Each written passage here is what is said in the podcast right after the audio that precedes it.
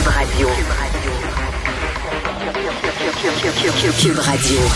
En direct à LCN. Baisse des prix à l'épicerie ou stabiliser l'inflammation, euh, l'inflammation, l'inflation plutôt. Antoine, est-ce que c'est trop beau pour être vrai? oui, c'est vrai que ça fait mal. Là où ça fait mal.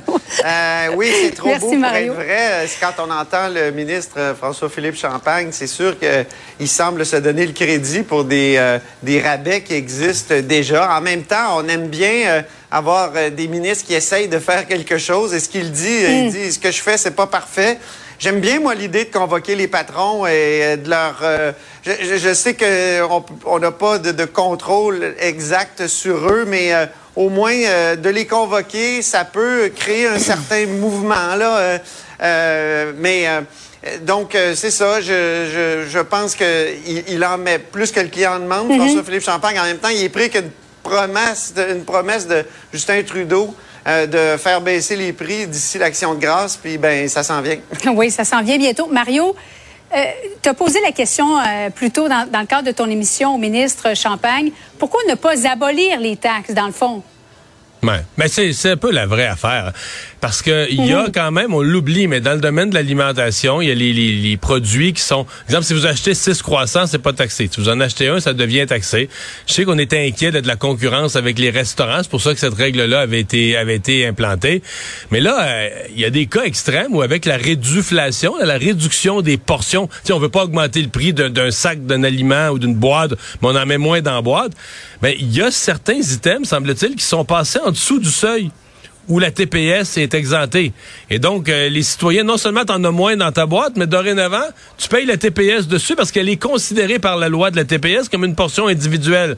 Donc, euh, il y a peut-être des choses comme ça. Et là, la taxation, on se comprend que là, le gouvernement peut agir directement? C'est pas une action indirecte en espérant que les compagnies vont changer leur façon de faire. C'est le gouvernement lui-même qui aurait la, la maîtrise de son, euh, de son action. Mais tu sais, le ministre Champagne, moi, je suis assez peu optimiste sur les résultats de son action, mais il est hmm. tellement bon vendeur, tellement sympathique, il a l'air tellement engagé, passionné dans son affaire. Je l'écoutais ce matin, puis j'avais le dit, on a le goût d'y croire, même si ça n'a pas l'air très réaliste.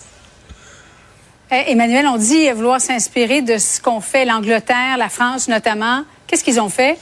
Bien, ils ont décrété, ils ont forcé un gel de prix sur quelques 5000 euh, denrées les plus mm-hmm. essentielles. Euh, mais le problème, c'est que Écoute, premièrement, tous les experts s'entendent pour dire que pour voir si ça fonctionner en France, il va falloir attendre plusieurs mois. Là. Mais le problème, c'est que, mettons tu baisses les, tu forces une baisse de prix sur 5000 produits dans une épicerie. Qu'est-ce qu'ils vont faire, les épiciers? Ils vont lever le, ils vont lever le prix ces autres produits. là. Je veux dire, c'est des vases communicants. Puis il y a quelque chose, c'est cette obsession avec l'épicerie là, c'est comme regarder juste une partie du problème là. La nourriture, elle est fabriquée quelque part elle est distribuée par quelqu'un, elle est transportée par des commerçants. Je veux dire, L'inflation, elle est dans chacune des étapes de cette chaîne-là. Mhm. Et la réalité, c'est que c'est facile de s'attaquer aux épiciers parce qu'ils sont gros, ils font des profits, c'est des boucs émissaires extraordinaires. Mais elles sont pas là, les vraies solutions.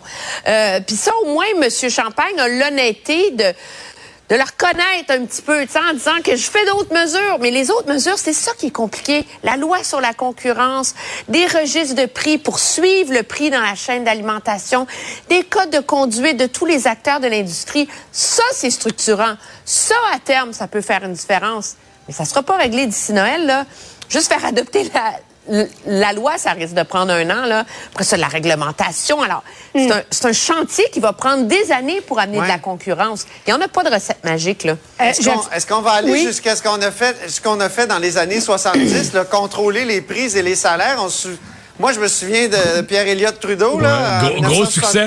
Il avait adopté Gros succès, hein? C'était super. Mais là, je, ça n'a pas tellement bien fonctionné, mais je veux dire, euh, est-ce qu'on va aller jusque-là? Parce qu'il va y avoir tellement de pression sur les gouvernements? Hmm. Je commence à me poser la question. Harcèlement psychologique, le député euh, libéral Frédéric Beauchemin s'est défendu sur à peu près toutes les tribunes aujourd'hui. Il a dit ceci, Antoine, je ne comprends pas exactement ce qui est caché en dessous de ça, mais clairement, il y a un agenda que je ne comprends pas. Comment tu interprètes ce qu'il a dit? Ben moi, je trouve ça surprenant qu'il donne des entrevues sur un processus euh, comme celui-là. Euh, lui-même dit que ça aurait dû rester à l'interne, euh, qu'il se défende sur la place publique, qu'ils disent même, avant que le processus soit conclu, que selon lui, c'est une c'est des, plaintes euh, qui sont non fondées puis vont mhm. être rejetées. Euh, c'est vraiment surprenant. Bon, je sais que certains semblent dire, ben, il veut montrer qu'il est premier ministrable, donc qui, qui est capable de prendre de la chaleur, comme on dit. Mais en même temps, là, c'est un processus. Il y a une présumée victime, en tout cas, qui se voit comme telle, qui est, qui est allée jusqu'à déposer une plainte. Je suis vraiment surpris par la démarche de M. Beauchemin, même si j'aime les, politiciens qui donnent des entrevues en toutes circonstances. Je, je m'étonne de, cette chose-là. Et je sais qu'à l'interne aussi, ça, ça, crée plusieurs euh, surprises, cette façon de faire de M. Beauchemin. Oui, Mario, est-ce que derrière la plainte, il pourrait y avoir un autre motif? C'est possible. Mais c'est parce qu'il y a quelque chose qui marche pas.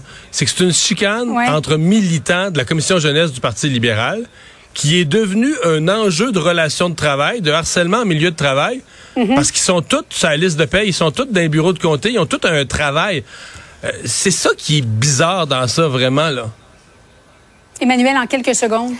Oui, moi je pense que aussi à travers tout ça, faut parler de Marc Tanguay là, euh, qui est le chef par intérim, qui a émis une déclaration sibylline et on sait toujours pas si Monsieur mm. Beauchemin dans le caucus, qu'est-ce qui va arriver à un moment donné, euh, se mettre la tête euh, dans le sable, là, ça règle pas des problèmes. Je pense que c'est symptomatique de la crise plus large qui se coupe le PLQ. Emmanuel Latraverse, Antoine Robitaille, Mario Dumont, merci beaucoup à vous trois. Bonne soirée. Au revoir. Merci. Autrement dit, Cube Radio. Et voilà, c'est vendredi, c'était la dernière de la semaine. Merci d'avoir été euh, des nôtres. Bonne longue fin de semaine. Trois jours, on vous retrouve mardi 15h30. Salut.